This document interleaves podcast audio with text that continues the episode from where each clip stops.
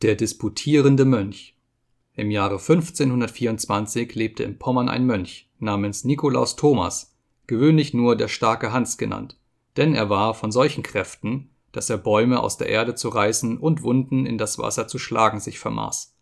Derselbe wurde absonderlich viel zu den damaligen Disputationen zwischen den katholischen und evangelischen gebraucht, denn durch sein Schreien und Pochen konnte er mehr ausrichten als jeder seiner Gegner und er war dadurch ein gar gefährlicher Widersacher. Solches sein Treiben nahm aber zuletzt kein gutes Ende.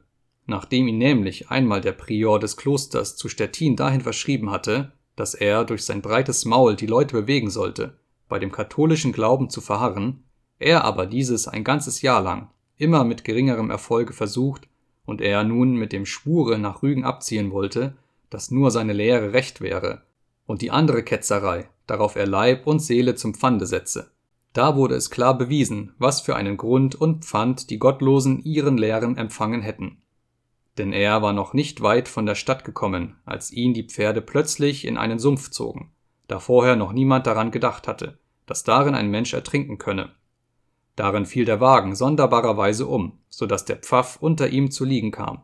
Und wie auch seine Bücher auf ihn fielen, aus denen er bei seinem Disputieren sich geholfen hatte, so musste er elendiglich im Wasser ertrinken.